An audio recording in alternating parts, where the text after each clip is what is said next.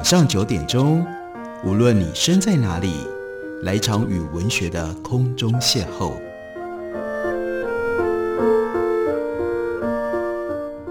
杨照谈书，邀您一同遨游文学世界，认识古今中外的经典之作。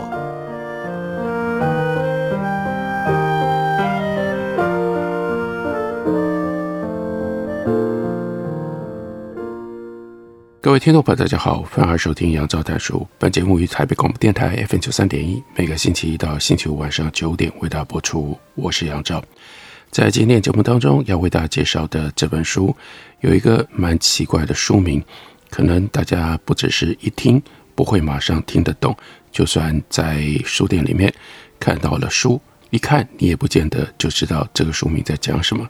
书名叫做《佛为系统》，这怎么来的呢？那是来自于对佛教的印象当中的一句俗语，叫做“凡夫为果，菩萨为因”。这句话先要解释一下，指的就是我们一般人很怕在生活上面所遇到的各种不同的事物。不过呢，从佛教的角度来看，你应该要做的不是去应付你所遇到的这些事物，而是去追究它背后的原因。一旦你追究了解了背后的原因，你就取得了那样一种智慧，你就不会陷入在这些困扰跟痛苦当中。所以呢，凡夫未果，你害怕的通常都是已经有非常复杂的原因所制造的结果。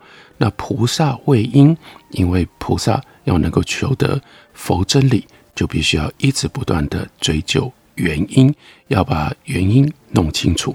那才是菩萨的修行工作。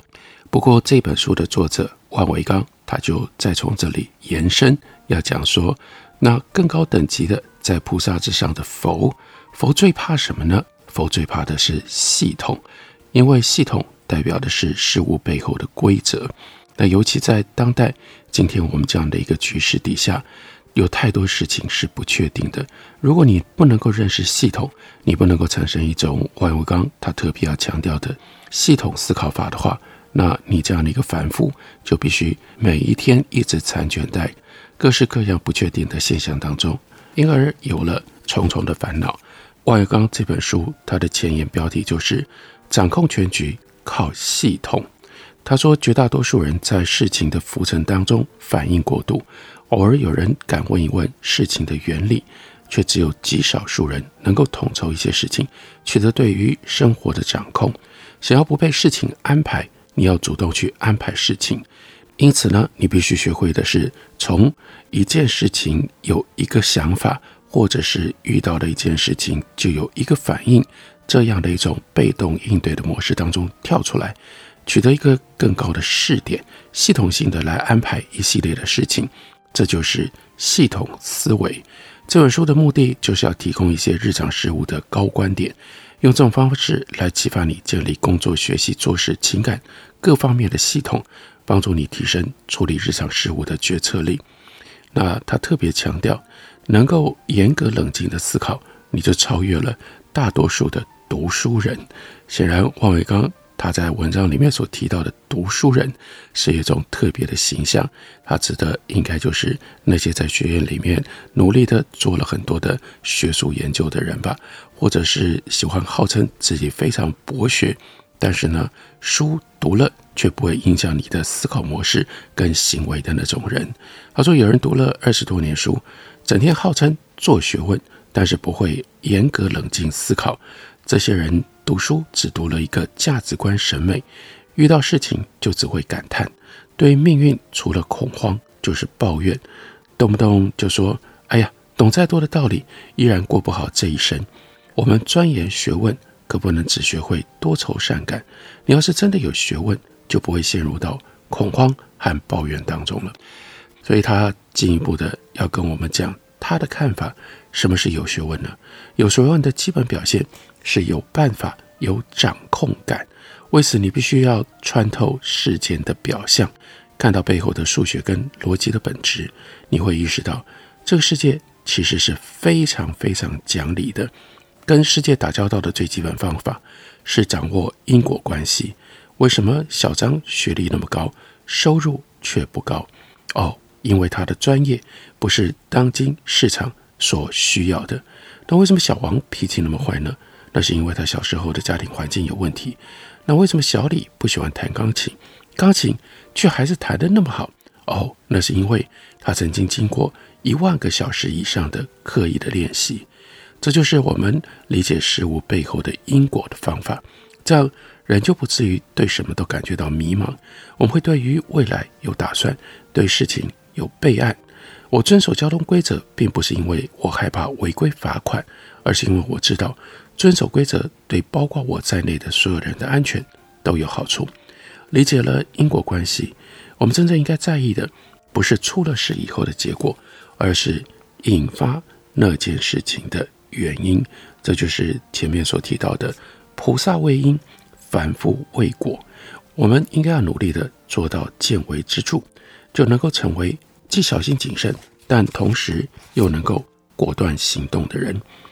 接着，在书里面，王维刚提到了我们经常说：“哎呀，祝你好运，祝你好运。”但当我们在说“祝你好运”，每个人都希望自己有好运气。但好运有好几种，你要的是哪一种运气呢？第一种好运，盲目的随机性。四个人打牌，为什么你手里的牌最好？那么多人买彩券，为什么老王中了大奖？这是纯随机性的。命运之神并不知道，也不在乎你是谁，随便一扔，谁接到就是谁的。寻常人们追求好运，经常讲的是这种好运，它的特点是完全不可控，你就只好能够等着。可是真正的好东西，怎么能够就这样被动的等着接收呢？你总得要去做点什么吧。那我们来看一下。第二种好运叫做跑出来的机会。你如果从来都不逛卖场，你当然不可能能遇到特价的好处。你要是平常甚至连异性都很少见到，你怎么能够去跟人家谈自由恋爱呢？世人只知道盼望从天而降的第一种好运，不知道这种自己跑出来的第二种好运才是最常用、最有用的。那些厉害的科学家、发明家跟艺术家，为什么他们有那么多好想法？那是因为他们有很多想法，他们尝试过很多很多。你看过的只不过是其中最好的那些。这就如同，如果一个人去过很多的地方，他当然会去过好地方。那些好东西是他们跑出来的。关于这一部分，我们可以沿着看一下万维刚在书里面。另外跟我们提醒，那就是对比两种思维模式，也可以说是两种心态。第一种是只想做对的事情，我们可以称之为优等生心态。这种思维就好像学校里的那些好学生一样，希望每一门课都能够取得好成绩，很害怕自己有弱点。这样的人做十件事情，他指望把其中的九件都能够做好，然后还会替。剩下来那一件没做好的，感觉到遗憾，感觉到歉疚。生活里的确有大量的工作岗位需要这种优等生心态。如果你是一个 pilot，在飞客机，你就必须要把每一趟都飞好，不能有任何一次的错失。如果你是个老师，你应该要把每一堂课都讲好，你应该善待每一个学生。如果你是个厨师，你也就应该尽量让你的每道菜。都表现出高水准，优等生心态，害怕犯错，认为所有的失败都应该接受指责，所有的浪费都应该反省。但优等生心态是一种公务员心态，是一种职员的思维。你所做的事情都是安排好，而且必须要做的。如果现在不知道该做哪一件事情，不知道哪一件事情的后果如何，你是一个企业家，你是个投资人，或你是一个领导者。你得要从一大堆可能有好处的事情当中去挑选几件，这个时候啊，公务员思考、职员思维就行不通了。其实刚刚提到的第二种好运，就必须要靠这种寻宝者的思维，你才有可能遇得到这种好运。拿赚钱来说吧。如果不指望靠固定薪资致富，想要利用投资之类的办法来赚大钱，你就必须要换一个系统，要把公务员思考换成寻宝者思维。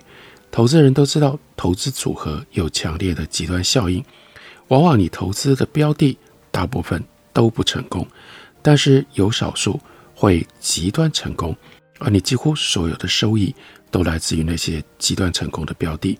这是投资称之为八十二十法则，也就是你的百分之八十的收益其实是来自于你的百分之二十的标的。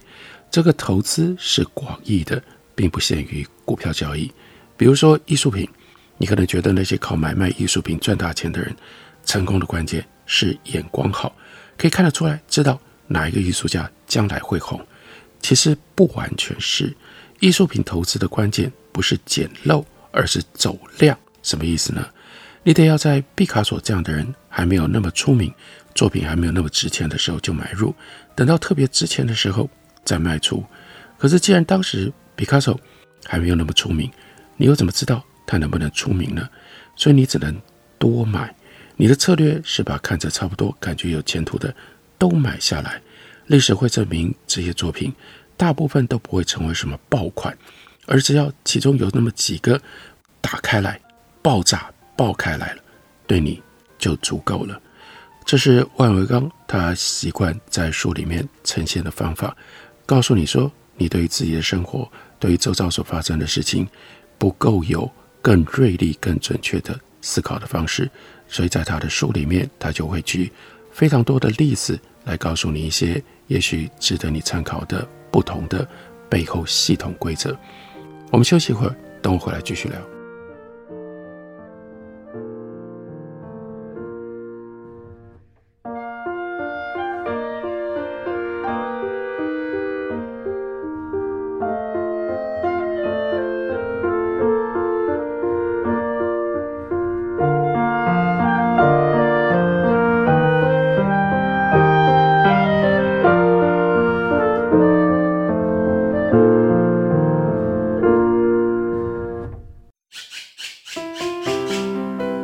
大家好，我是刘克襄。亲近自己的城市，找回城市的温暖。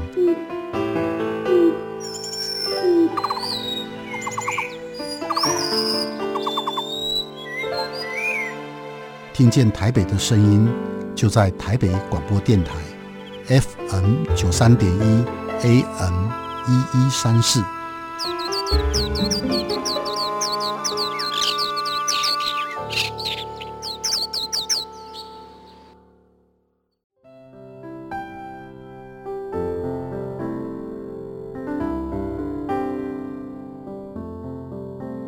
听见台北的声音，拥有颗热情的心，有爱与梦想的电台，台北广播 FM 九三点一。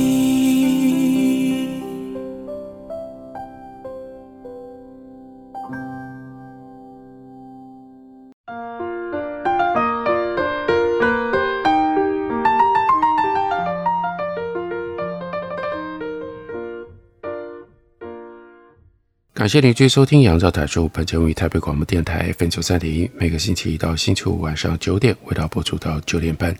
今天为大家介绍的这本书书名叫做《佛位系统》，是先觉出版公司的新书，作者是我们之前也曾经介绍过他其他书的万维刚。万维刚他擅长于把他自己收集读来的众多科学以及含科学思考相关的研究材料。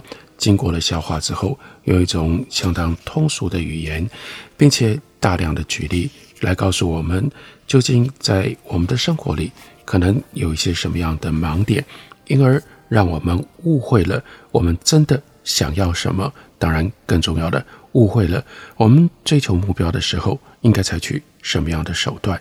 例如说，很多人都想要投资赚大钱，但是万维钢在这本书里。他就会告诉你，我们来看一下创投吧。在创投当中，投资了一百个标的，估计一下成功跟失败的比例大概是多少呢？他就引用了这样的一个研究结果。协和基金的合伙人跟专栏作家 Morgan Housel，他在他所写的书里面引用了研究，统计从二零零四年到二零一四年，这是十年当中，主要在美国两万一千笔创投，结果发现百分之六十五的投资是赔钱的，百分之二点五的投资成长是十到二十倍，百分之一的投资成长超过二十倍，只有百分之零点五的投资，也就是说，两万一千笔投资当中有大概一百笔最后赚了超过五十倍。这是创投的真实情况。你想要抓一个能够赚十倍以上的标的，几率只有三点五。万一运气不好，你错过了那几个特别成功的标的，你的创投事业惨败。当你看到别人一笔投资赚了几十倍的时候，你得要了解，他别的投资很可能都赔了。你说创投的风险太大，那我不投资新创公司，我只投资那些成熟的、已经上市的公司。那不就好了吗？也不见得，成功上市并不表示一家公司就可以从此长治久安。该失败的还是会失败。罗素三千指数代表美国三千家优秀公司。摩根士丹利的资产管理公司统计，从一九八零年到二零一四年当中，列名在罗素三千指数当中的这些美国公司的表现，结果呢，百分之四十的公司。市值下跌超过百分之七十，而且呢，再也没有办法转回来。整个指数的收益来自于其中百分之七的公司。这是同样的故事，极少数特别成功，为你带来所有的收入，其他呢，要么不赚钱，要么赔钱。请注意，这三千家都还是已经经过筛选，认为表现最好也是最稳定的公司喽。仍然有这么高的失败率，这么高的失败率也不限，所以就表示，所以就表示高失败率不仅限于新创公司，高科技公司的失败率百分之五十七，电信公司的失败率百分之五十一，就连那些我们认为最稳定的从事电力、供水、交通的公共事业公司，在美国他们也有百分之十三的失败率，失败是普遍的，成功。是罕见的。那即使是那些已经最精选、最成功的公司内部，也有很多不成功的专案。成功的专案只是极少数。我们这样一层层来看，在美国股市有 Standard Poor，这是精选其中的五百家主要的公司。在 Standard Poor 五百家公司当中，Amazon 贡献了整个指数百分之六的报酬率，苹果。还要更厉害，Apple 呢贡献了百分之七，这两家公司加在一起就已经百分之十三了。那再下来，Amazon 跟 Apple，他们大部分的专案都成功吗？也不是啊，他们大部分的专案都不成功。Apple 的收入主要来自于 iPhone，Amazon 的收入主要来自于 Prime 使用者和网络服务。我们再来看另外一个历史的案例，那是 Disney。Disney 刚创业的时候，早期非常的艰难。Walt Disney 对电影品质超级讲究，喜欢搞大投资、大制作。计划要制作的电影绝大部分因为投资太高、成本太高，都赔钱。一九三零年代，迪士尼呢拍了超过四百部动画，几乎全都失败。但是呢，其中有一部大获成功，那就是《Snow White》白雪公主。这部动画片在一九三八年的上半年，为迪士尼带来了八百万美金的收入，这笔钱就可以挽回之前所有的损失，而且呢还有盈余，让公司赚了一笔，得以升级扩张。现在我们当然可以说，Walt Disney 是天才，他的理念是对的，正因为有这样大制作的理念，公司才大获成功。可是 Walt Disney 也许他不敢想象。如果没有 Snow White，那这个公司会怎么样？我们也必须想象啊，就是这么一步，成败就差这一步。如果没有，可能我们今天也就不会谈 Walt Disney 了。这是一个好东西分布非常不均匀的世界。王维刚在这本书里要特别从系统的角度提醒我们这件事情，在你的一生当中，对你影响最深的。可能就是那么几本书，决定你前途的可能就是一两项的技能，改变你命运的也可能就是那么几件事，对你最重要的，也许也就只有几个人。错过他们是你不可接受的损失，但是你一定会很容易错过他们，那该怎么办呢？一方面，当然要提高判断跟把事情做好的能力，你要能够选择那些潜在的好东西，并且努力把事情做好。为了要提高平均的成功率，你需要学习模仿，需要请高手为你推荐，但一定要记得，这些都是有限的。世界上并没有选择好东西的固定演算法，这就是为什么巴菲特选股也大多选不对。而就算别人说好，也不见得就能够适应你。你也是自己就是一个 individual，你跟别人都不一样，那怎么办呢？就只好自己选择。所以他另外又引用了美国百货业之父 John wanamak 他的名言：“我知道在广告上的投资有一半是无用的。”但问题是，我不知道无用的是哪一半，你也不知道有用的是哪一半呢？我们可以说，在你面对的所有选择当中，可能只有百分之一是最好的、最适合你的，但偏偏你就不会知道那百分之一到底是在哪里。于是，你必须要不能不做的放大数量，不要指望奇迹，没有量就没有一切。那些最成功的科学家为什么能够做出特别重大的发现？不一定是因为他们多聪明，更主要的是因为他们尝试的够多。万维刚说，他看过二零一五年的一项研究，说那些特别能够产生创造性想法的人，为什么那么有创造力？研究考察了他们大脑的思考方式，结果最关键的是，他们想法多，因为想法多，所以才容易想到最有创造性的那一个。数量带来品质。要有 quantity 才会有 quality。那万维钢还顺着讲下去，你看我会知道有这样一项研究，可是你们可能就不知道啊？为什么呢？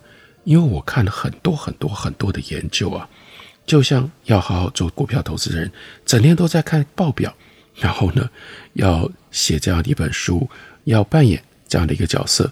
万维刚。也就自述告诉你说，我一天到晚都要看很多很多的研究，也正因为我看了那么多的研究，我才能够遇到对的研究、好的研究、值得介绍的研究。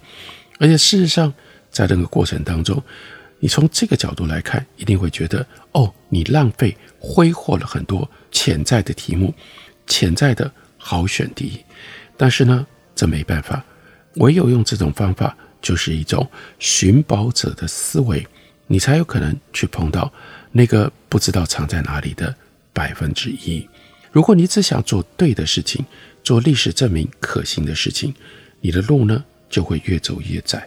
Netflix 的执行长有的时候他会故意砍掉一些明知道能够收回成本的大制作影片，这样的影片往往是成熟的题材，可以保证收视率。可是同样的题材拍得太多。就会重复，观众迟早是会厌烦的。Netflix 的策略是宁可少拍几部大制作，把钱省下来，去投资一些探索性的、冒险性的专案。一些观众可能会不喜欢，可能看了之后会一怒之下取消订阅。不过 Netflix 就是要这种方式干嘛呢？激怒一些观众，因为他认为 Netflix 遇到的危机是取消订阅的人太少了。那就表示有一些你应该要吸引、具备有多样性的观众没有进来，Netflix 对他们也没有吸引力。抓住好东西往往意味着出手要快，有的时候不能想太多，不能指望谋定而后动，应该不管怎么样就走吧。因而万维钢的感叹值得我们听一下。他说：“人们搜寻好东西的主动性太低了。”体制化的学校教育和按部就班的工作，把人驯服得太老实了。你不能够等着好东西来找你，你要主动去找他们才行。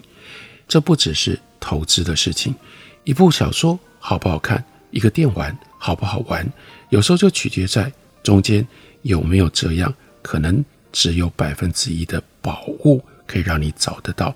真正的宝物不是一分钱一分货去买来的，是。你努力去找出来的，这是万维刚给我们的提醒，大家可以听听看思考一下。这个内容就来自于这一本先觉出版公司的新书，书名叫做《佛位系统》。感谢你的收听，我们明天同一时间再会。